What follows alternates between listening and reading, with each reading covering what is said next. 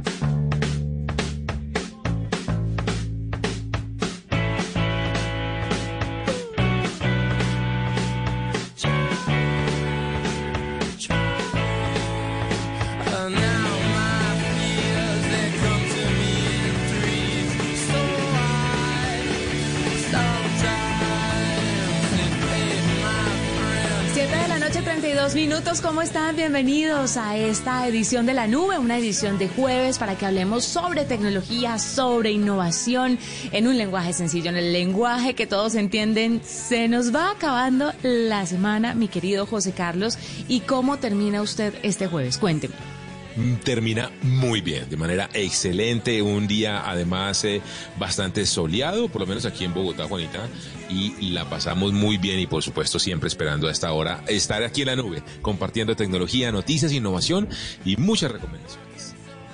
Pues bueno, José Carlos, así como usted habla de recomendaciones, yo empiezo a darle algunos tips a nuestros oyentes, a todos los que se han pasado a la aplicación Telegram y todavía no han tenido el tiempo como de cacharrearle, de explorar todas las posibilidades dentro de la app que pues ha sumado cada vez más y más seguidores por todo el rollo con WhatsApp, les voy a contar cómo ponerle código de seguridad a los chats. Es muy sencillo, es una forma diferente para iPhone y otra distinta para iOS, para Android, perdón. Así que vámonos con iOS, o sea, eh, iPhone. Primero que todo, usted abra la aplicación Telegram en su teléfono, entra a la pestaña de ajustes en la parte inferior izquierda, en la parte inferior derecha, creo que está ubicado.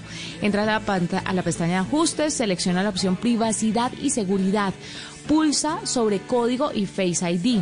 Elige activar código, crea un código de seis dígitos que le sea fácil de recordar, lo confirma y listo. Además usted puede poner el tiempo desde un minuto, desde que sale de la aplicación, hasta cinco horas. Se le puede activar el código o pedirle el código y el Face ID cinco horas después de haber estado en la aplicación, pero pues para ese chiste y no le ponga código. Entonces trate de hacerlo lo más rápido posible.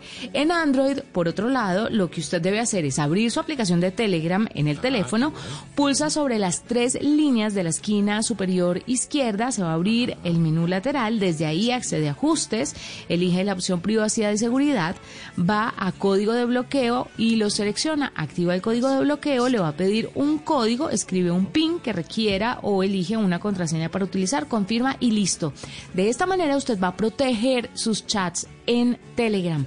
Así nadie podrá acceder a ellos sino solamente las personas o si usted solito va a entrar ahí, que tenga el código eh, de acceso. Me parece buenísimo porque a veces los niños, como están, no estoy hablando de la gente que guarda cochinadas y demás, José Carlos, ya que usted lo iba a pensar. usted que se adelanta a eso. Qué horror sino que en, en medio de esta pandemia, confinamiento, educación virtual, en algún punto uno le presta el celular a los hijos para X o Y cosa y van y abren esa aplicación y de pronto le mandan algo indebido al jefe.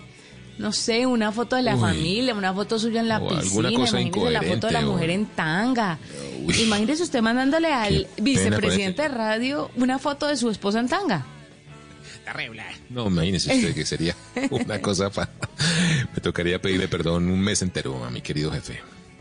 A su esposa por haberle mandado. Bueno, por supuesto, mi esposa me va matando. Me toca dormir en el sofá un mes y ese mes que duermo en el sofá le pido perdón a mi jefe. Bueno, entonces ahí puede proteger sus chats con un código. Así, con esta recomendación empezamos esta edición de la nube.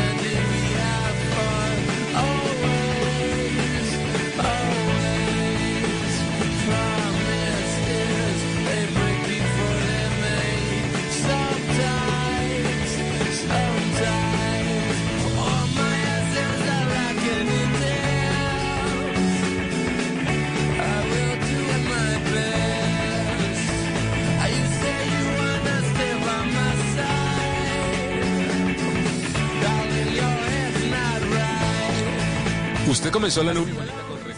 Ahora arranco yo contándole con algo que me encontré en internet, navegando estaba por LinkedIn y me encontré con un gráfico muy chévere, una eh, un ranqueo que hizo la gente de SimilarWeb, esta plataforma de comparación de tráfico que hay gratuita en internet y sacó la lista de los 50 sitios web más visitados durante el 2020, los que más acumulan visitantes mes a mes. El número uno, Juanita, pues eso se cae de su peso, son los señores de Google, los señores de Google que acumulan, hágame el favor, 90 mil millones de visitas únicas al mes.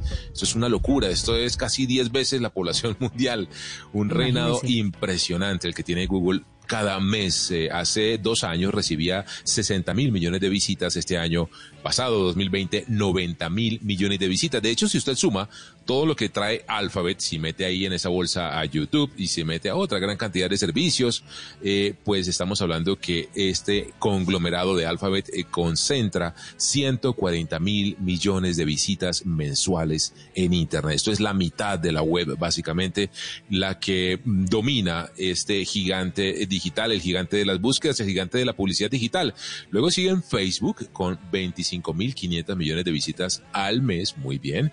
Wikipedia, 6.100 millones de visitas, pero este año pasó algo muy curioso, Juanita. El año pasado, más bien 2020, lo superó Twitter Twitter.com tuvo 6.600 millones de visitas, superando a la enciclopedia, la gran enciclopedia gratuita de la web. Luego sigue Yahoo con 7.000 millones de visitas y aquí arrancan los contenidos para adultos que siguen liderando también mucho el tráfico en la web Pornhub, Xvideos, cada uno con 3.400 y 3.300 millones de visitas al mes durante el 2020. Una cosa realmente gigante.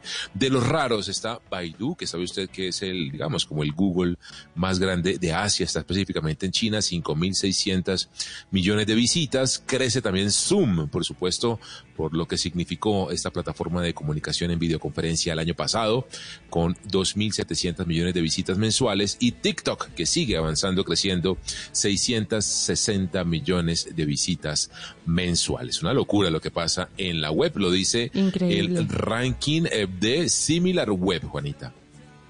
Impresionante, muy impresionante, todos esos números. Y también me puse a mirar, me puse a mirar lo de Colombia, ahí en, en, en Similar Web. Primero Google, segundo YouTube, tercero Facebook, cuarto Instagram, quinto Outlook o Live, que es la plataforma de comunicación de Microsoft, Twitter, sexto, séptimo Xvideos, un contenido adulto, W Play, que es un tema de apuestas eh, deportivas en el octavo lugar, mercadolibre.com.co en el, en el lugar número nueve y en lugar décimo está otro sitio para adultos que le confieso, no lo conozco, se lo juro por Dios, xnxx.com y en el lugar once WhatsApp y de ahí para abajo, bueno, viene Netflix, Office, eltiempo.com, Caracol, televisión.com, Noticias Caracol. Bueno, una gran cantidad de servicios todos digitales. Por eso, Juanita, le hemos preguntado, y por supuesto, que empiezo con usted, los sitios que usted más visita, los ¿Cuáles son esos portales que definitivamente usted visita y visita y visita casi que todos los meses? Pues mire, todos los meses, eh, portales que yo visito y visito y visito, por supuesto, eh, Blue Radio, ah, para enterarme de lo que pasa en la... en la actualidad nacional, las noticias y demás, y otros medios de comunicación, por supuesto, de, pues medios colegas. Eh, y después, medios de comunicación, medios de comunicación, no más sabe, de pronto la BBC, me gusta sí, me encanta, me encanta. Yo visito mucho Google Trends, que es una, un servicio que tiene Google donde le dice a los que trabajamos en medios digitales qué es lo que más está buscando la gente y ahí nos guiamos para construir, para producir y construir contenidos. BlueRadio.com también, lacalle.com también, WhatsApp Web y Google definitivamente. Y varios oyentes, Juanita. Sí, WhatsApp Web también está muy pegado todo el tiempo en mi tráfico. Dice John Shelley, John busca mucho y visita Pulso, bien, muy bien, otro medio colega. Flipboard, que es un sistema de acumulación y de organización de noticias. Ay, ese es el mío también. general, Ah, bueno, muy bueno, hace un muy buen resumen, una muy buena curaduría de contenido. Y dice que la DIAN, porque su trabajo así lo obliga. Fabián Favo 13, pobrecito John Che. Fabián Favo 413 dice que visita un montón YouTube, así que los vamos a estar leyendo. ¿Cuáles son esos sitios web que usted más visita? Los que usted definitivamente todos los días consulta, los vamos a leer en esta noche aquí en la nube.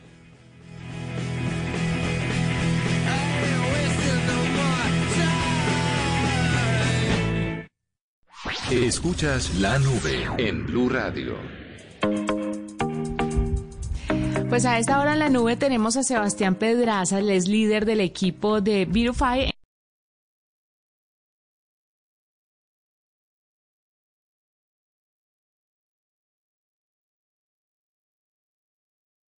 jóvenes profesionales de 20 países diferentes, entre los cuales está un colombiano y representantes de 25 prestigiosas universidades en el mundo, han desarrollado esta aplicación para teléfonos inteligentes. Pero ¿cómo es eso donar la voz? La, la voz no, perdón, la tos. ¿Qué es lo que tenemos que hacer? ¿Qué es lo que hacen con ella? La aplicación, ¿qué es lo que hace?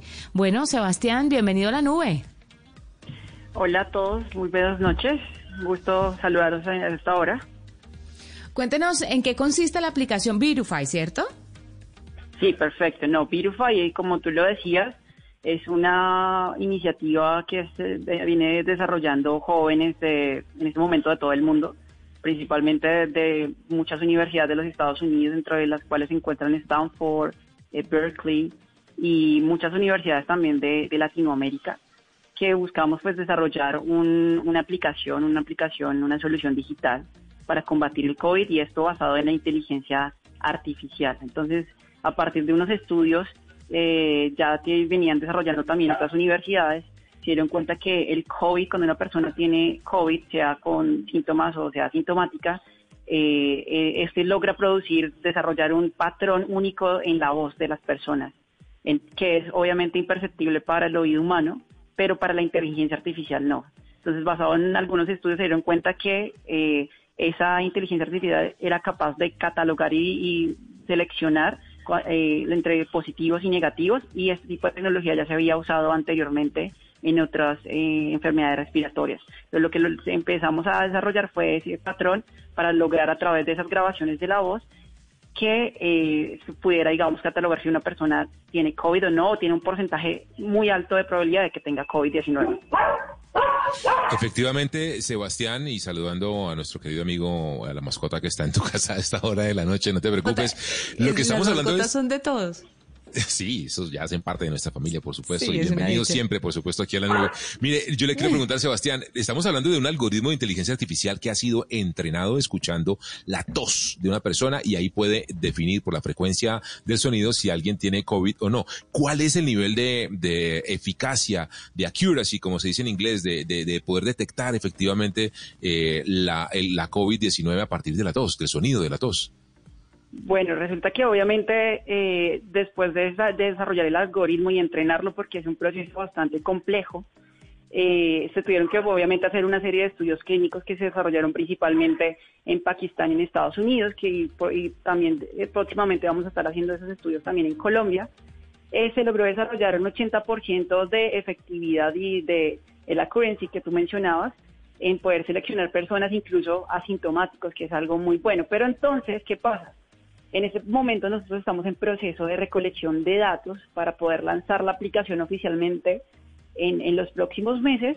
Y entre más, por eso estamos invitando a que la gente done su tos, porque entre más personas puedan donar su tos, ese nivel de, de, efectividad y de hacer, de, al acertar que una persona tenga una probabilidad alta o no de tener COVID va a ser mucho más alta. En este momento nos encontramos en el 80% y estamos muy eh, convencidos de que podemos llegar más o menos al 90% de, de ese accuracy.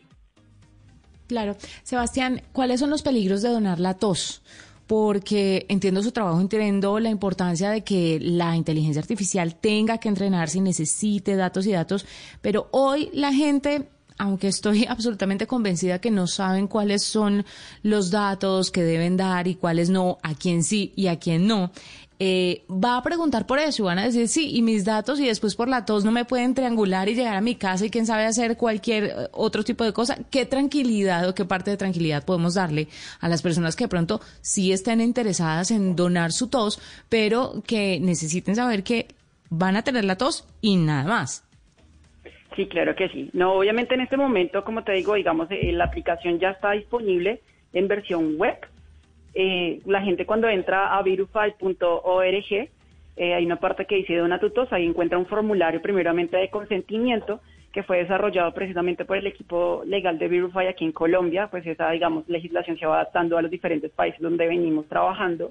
Y obviamente ahí donde le contamos a las personas qué vamos a hacer con esa, esos datos de la tos. Resulta que ese formulario no te va a preguntar nunca datos que te puedan identificar como eh, danos tu teléfono, danos tu correo, no, ni, ni siquiera tu nombre. Te va a preguntar más sobre datos de cuándo, te, qué síntomas tuviste, si tuviste acceso a una prueba, cuál fue el resultado de la prueba y ese tipo de cosas.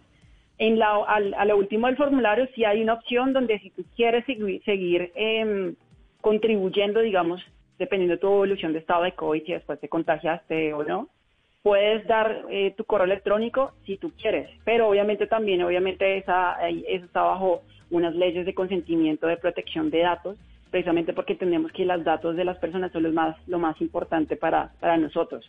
Entonces lo que queremos es que la gente done su tos con tranquilidad, que eso va a ayudar, es una forma de, de apoyar, digamos, esa lucha contra el COVID que aunque ahorita ya vamos a tener la vacuna pronto, digamos, en nuestro país, en el caso de nuestro país, esto pues va a tardar bastante tiempo desafortunadamente en desaparecer del panorama y es ahí donde la identificación activa de los casos es muy, muy importante.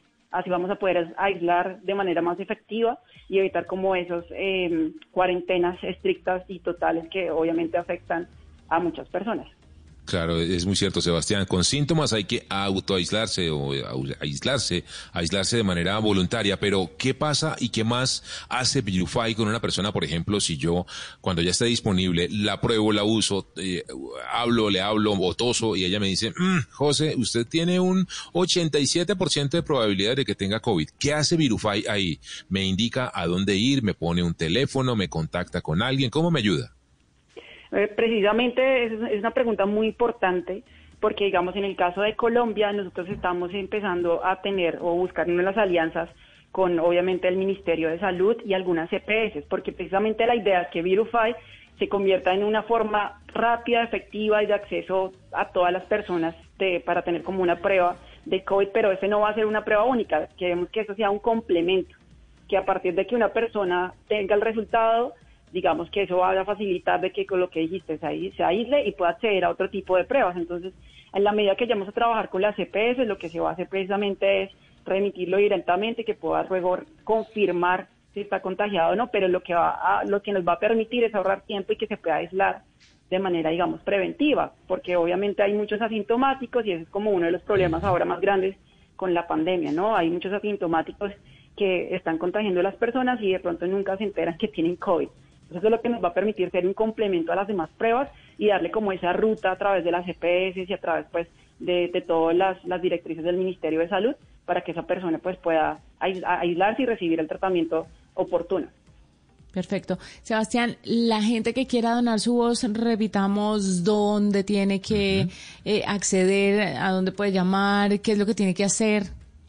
No, es súper fácil. Simplemente podemos buscar en Google o ahí en la, barra de nuestro navegador, colocar virufy.org y luego nos va a aparecer obviamente la pestaña, podemos ponerla en español, colocamos ahí, eh, nos va a arrojar un formulario, es súper fácil, más o menos en dos minutos nos van a preguntar algunos, eh, hacer algunas preguntas sobre nuestros síntomas, sobre ese tipo de cosas, y nos van a pedir dos cosas importantes. Una, que contemos de una a esa grabación es como para calibrar el sistema, y otra, que, nos, tosamos de manera voluntaria, más o menos durante 10 segundos. Obviamente ahí también nos dan unas recomendaciones de nuestros asesores médicos para evitar que si estoy contagiado vaya a contagiar a otras personas. Y simplemente ya, ya está. Con eso ya estoy contribuyendo a eh, que esa solución que, que se está desarrollando pueda ser pues lanzada muy, muy pronto y esperamos y confiamos que eso va a ser eh, en los próximos meses. Claro. Pues Sebastián, muchas gracias por estar con nosotros. Tengo una última inquietud y esto sí es una cosa muy personal. ¿Cuántos años tiene usted? Yo tengo 27 años. José Carlos, usted y yo, ¿por qué estamos aquí? ¿Por qué no estamos tratando de salvar al mundo a través de una aplicación como esta? Estoy tratando de pensar que hacía yo los 27 años, Juanita. No, no, Pero nada, pensando en las novias, seguramente. Pues Sebastián, lo felicitamos. Muy bien, muy bien. Sí, sí, sí, muy bien. Lo felicitamos de corazón. Muchas gracias por estar con nosotros. Ojalá mucha gente pueda donar su tos. Eh, Virufy se escribe de la siguiente manera, Viru como virus, pero sin la S, y le pegan la F y la Y, Virufy o Virufi, para que lo entiendan bien y puedan entrar de una forma correcta. Lo ingresan a Google, como dice Sebastián, y ahí van a poder donar su tos. Gracias por estar con nosotros, Sebastián. No, muchas gracias a ustedes. Invitar a las personas a que donen su tos, a que tomen parte activa de la solución a esta pandemia y nada eh, invitarlos a que, a que confíen en, en, este proyecto que es gestado por los jóvenes, apoyado por la ciencia y respaldado por muchas universidades y personas de academia que, que conocen del tema. Maravilloso. Mil felicitaciones, Sebastián Pedraza, líder del equipo Virufy en Colombia. A esta hora en la nube son las 7:52. Hacemos una pausa, ya regresamos. Arroba la nube blue. Arroba blue radio Síguenos en Twitter y conéctate con la información de la nube.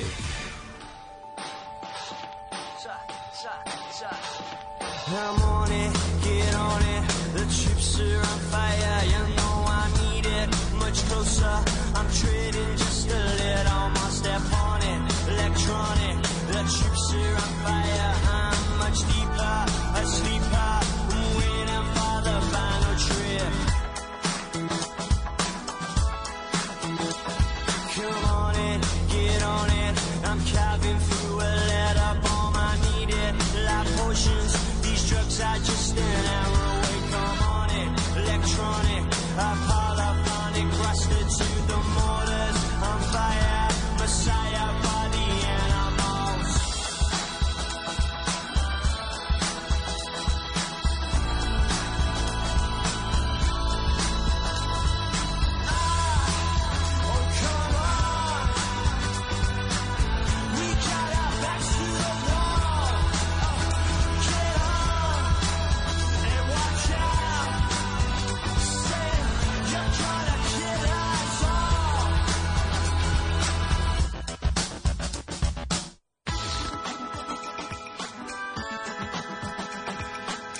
las 7:53. José Carlos, ¿qué nos está contando la gente a través de arroba la nube blue?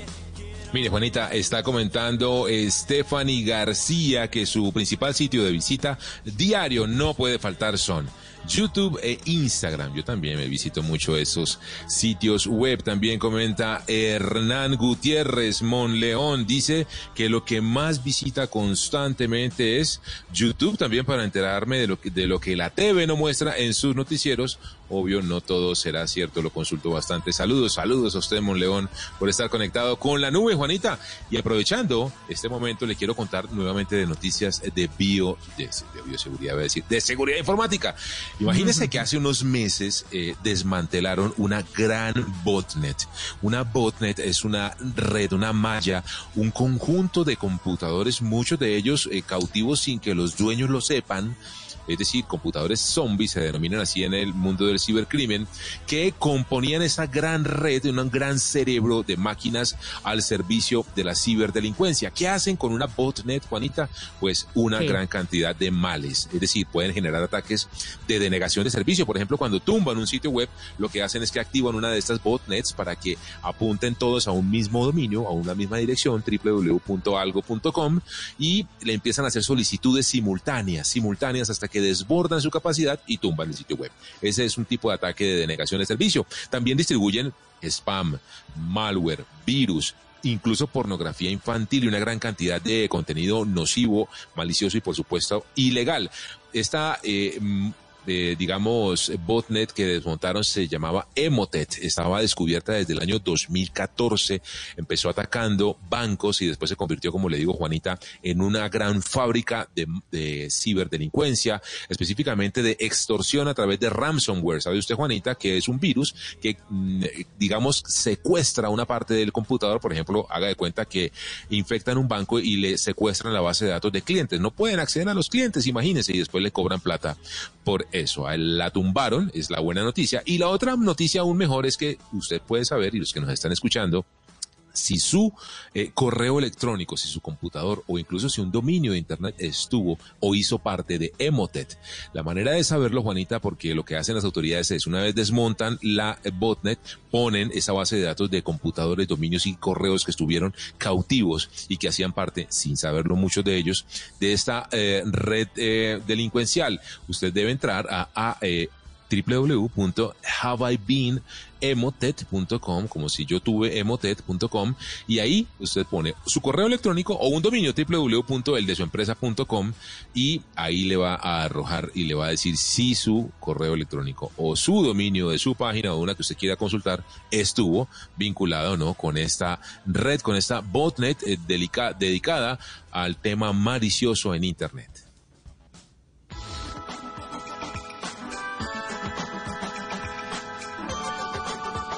José, de otro lado le quiero contar que llega al Teatro Digital, comienza ahorita ya este mes, con la transmisión de la gala del Festival del Mariachi. La plataforma de Bancolombia y el Teatro Julio Mario Santo Domingo eh, crearon un escenario junto con la Alcaldía Mayor de Bogotá a través del Instituto Distrital de las Artes que va a transmitir el concierto de gala de la segunda edición del Festival de Mariachi que tiene como protagonistas a Ricardo Torres y su mariachi nominado a Grammy Latino el año 2019 y el Mariachi Evolución. Cada jueves, José Carlos, se estrenará un nuevo espectáculo en esta plataforma que se podrá ver durante una semana a través de, por favor, apunten www.teatrodigital.org y de la cuenta oficial, por supuesto, de Facebook del Teatro Mayor Julio Mario Santo Domingo. Esto con el objetivo, por supuesto, de mantener viva en Colombia la tradición del mariachi, género pues declarado por la UNESCO como patrimonio cultural. Pero imagínese la dicha ya todas las actividades que se llevan a cabo de forma digital, ¿no? Son espectaculares, Juanita. Y debo decir que Teatro Digital tiene otra característica muy chévere y es que se ve en altísima definición el contenido. Con un buen sonido, mire, de verdad, disfruta uno de unas, eh, unos shows y unos espectáculos culturales divinos. Va a estar buenísimo, no se lo vaya a perder. Le voy a repetir la plataforma www.teatrodigital.org.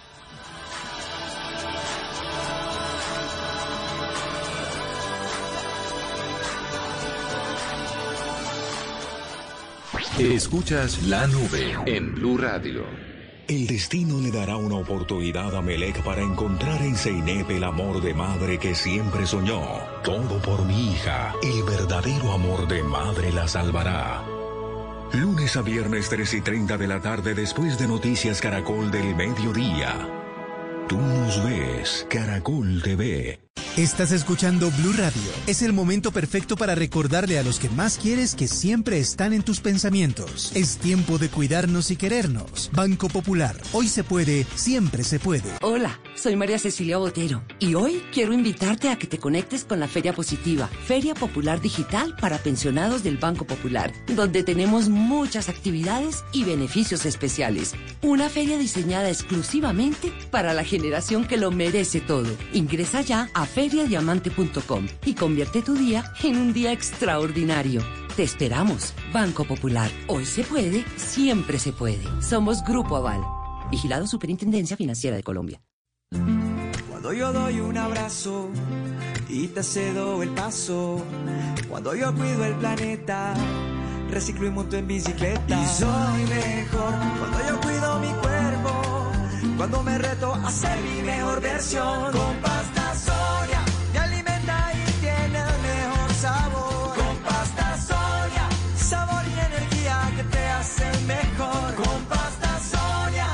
Trabajamos pensando en usted. Arroba la nube blue. Arroba blue radio com. Síguenos en Twitter y conéctate con la información de la nube.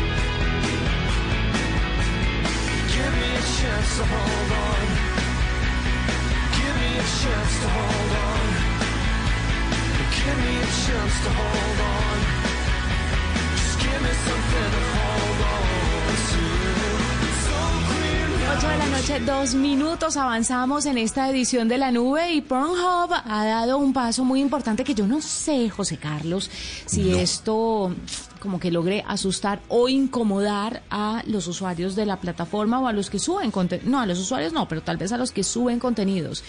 Y es que después de todo el rollazo que tuvieron, rollazo no, Claro. un, un- un problema delicadísimo de, de exposición de menores, de abuso de mujeres, eh, abuso de niños también.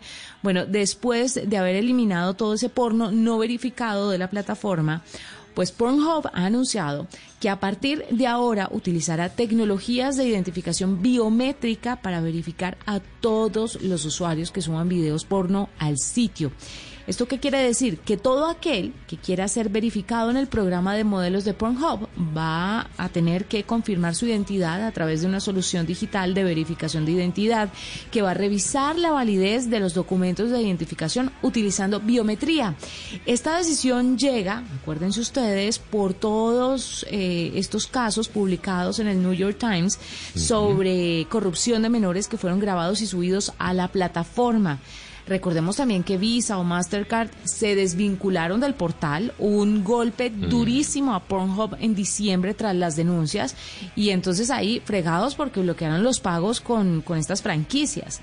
Vamos a ver la gente que tan segura se siente ahora los creadores de este tipo de contenidos si deciden subirse a esto de la identificación biométrica, pero además hay que decir que también se comprometieron a subir como su, su grupo de verificadores, ¿no? Porque ya van a tener más gente echándole ojito a todo lo que se está subiendo en Pornhub. ¿Sabe que me parece increíble una cosa, José Carlos? Que una página de porno, la más importante del mundo, haya fallado en, en este tema de, de, los contenidos subidos, de la verificación de la curaduría de contenidos. Me parece terrible.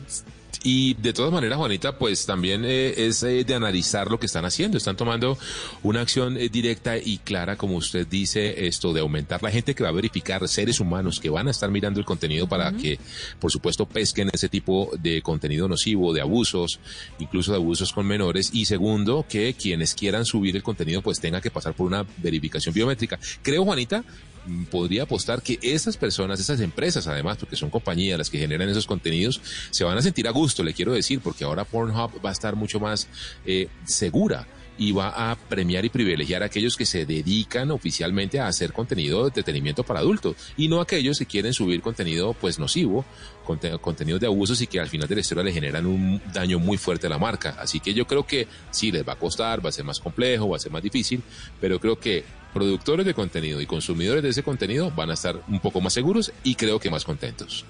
Además que qué vergüenza, daña la industria, ¿no? No es que esté defendiendo la industria, por supuesto. es una industria, es una industria multimillonaria. Eh, es, es, un trabajo para muchísimos. Eh, y habrá unos que lo hacen de una forma muy responsable, muy consciente, muy respetuosa.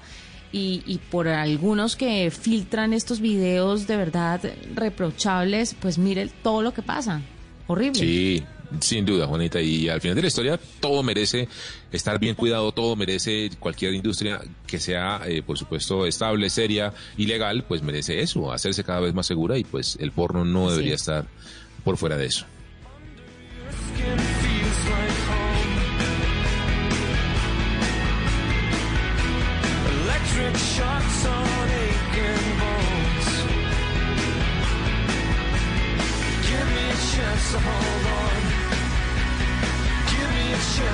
Hablando de recomendaciones, Juanita, y de noticias, específicamente Microsoft está anunciando una nueva plataforma que se llama Microsoft Viva, como suena, Viva, que va a centralizar todas, eh, digamos, las herramientas y el ecosistema específico para los empleados en casa, para los teletrabajadores, para la virtualidad. Es decir, Viva va a tener comunicaciones, conocimientos, aprendizajes y recursos. Son los cuatro módulos clave que van a integrar esta plataforma de Microsoft Viva, que ya están, eh, digamos, distribuyendo en diferentes partes del mundo y que tiene como estructura de fondo adentro, pues Microsoft Team, y Microsoft 365, que sabe usted son todas las herramientas de productividad y de oficina que tiene la compañía. Entonces, ¿cómo se ve eso, Juanita? Pues en una única aplicación, en tableta, en móvil o en computador, todos los sistemas operativos, hay que decirlo, en donde usted va a tener como un eh, ambiente de trabajo y de productividad unificado. Haga de cuenta que ve varios cuadritos, columnas, unas amplias, otras menores, con sus calendarios, sus archivos, eh, todo un ambiente en la nube para intercambiar comunicación, para también eh, digamos, toda la información y las herramientas de su trabajo y también mucha información y muchas actividades de formación, aprendizaje, cursos, capacitaciones, todo esto bajo la nueva marca Viva.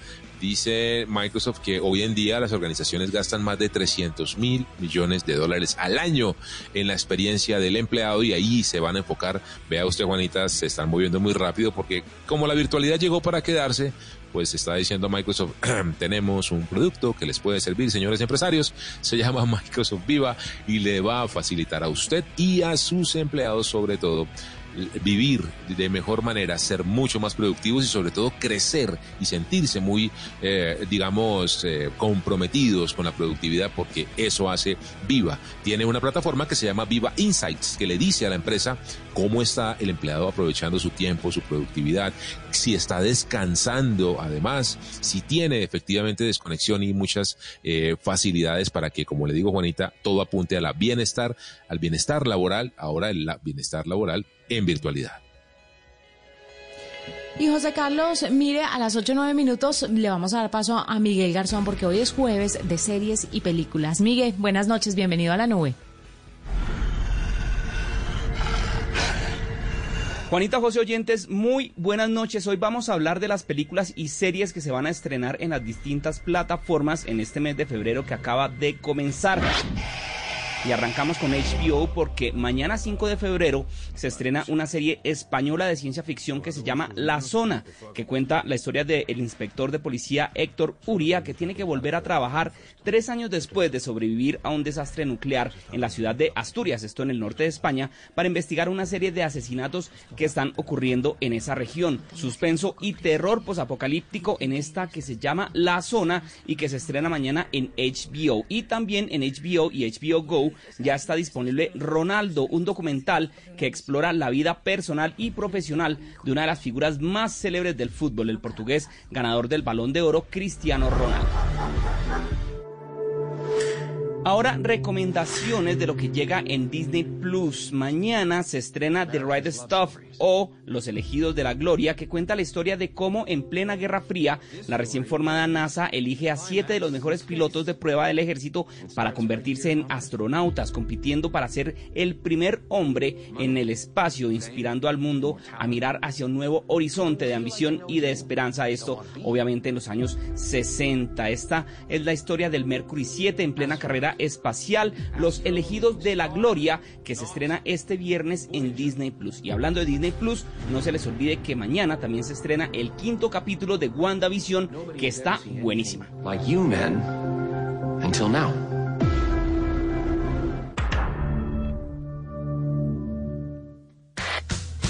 Tierra. Encontré espaciales. Hablemos ahora de Netflix porque se estrena también en febrero Kid Cosmic, que es la nueva serie animada de Craig McCracken, que es el creador de Las Chicas Superpoderosas, La Mansión Foster para Amigos Imaginarios. Y bueno, es una serie de 10 capítulos de más o menos 20 minutos cada uno y que nos muestra a Kid, un niño de 9 años con mucha imaginación que adquiere poderes después de encontrarse cinco anillos cósmicos en una nave espacial destruida y pues para defender la Tierra de unos alienígenas que quieren estos anillos, Kid tiene que armar un grupo de superhéroes que no son tan buenos superhéroes como lo pensábamos, pero bueno, esta es la historia de una, una animación buenísima que llega a Netflix, se llama Kid Cosmic.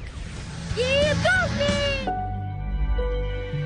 Y para cerrar, una recomendación en Amazon Prime y se trata de una película que se llama Greenland o El Día del Fin del Mundo. Esta tuvo un estreno muy modesto en cines, esto en medio de la pandemia, y pues ahora llega a esta plataforma con una historia protagonizada por Gerald Butler, que lo recordamos por ser el rey Leónidas en 300, y que cuenta sin mucho adorno ni chistes atravesados lo que pasaría en el planeta Tierra cuando se anuncia que un meteorito más grande que el que provocó la extinción de los dinosaurios se va a estrellar contra la superficie del planeta. Esta es una película llena de drama que le provoca a uno angustia e inclusive por ahí aparece Bogotá en medio de la catástrofe. Esta entonces se llama El Día del Fin del Mundo y ya están también disponible en Amazon Prime. Two days.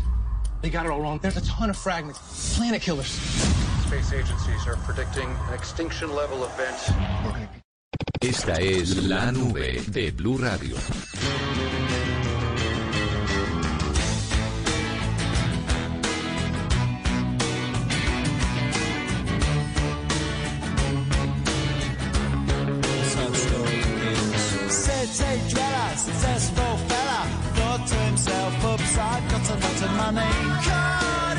8.13, mire, lo del tema del fin del mundo y todas estas series me privan, me privan.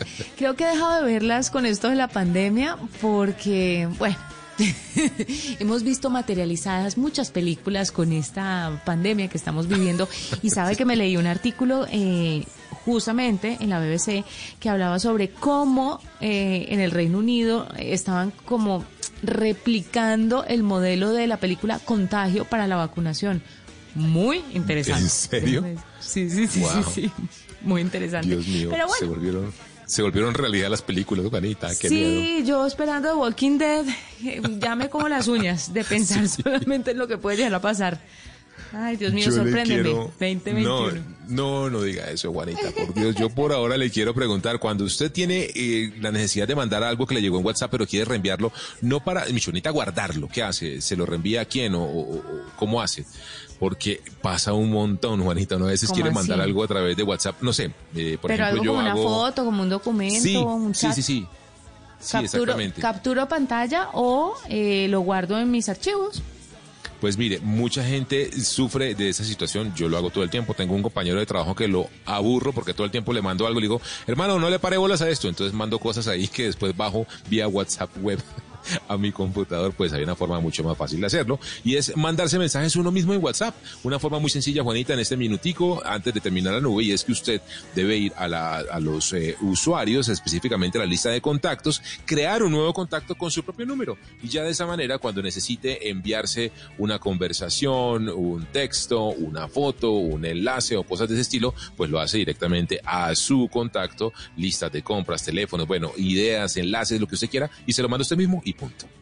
Pero para matarlo, su amigo debe estar queriéndolo poquito, ¿no? Usted, usted llenándole el chat es de pura basura. No, José Carlos, no hay derecho, que es rudimentario. Buen tip, buen tip, lo felicito y aplíquelo, por favor. 8.15 de la noche, nos vamos. Fue un gusto acompañarlos mañana, la última edición de la nube de esta semana sobre tecnología, innovación en un lenguaje sencillo, en un lenguaje que todos entienden. Chao. Chao a todos.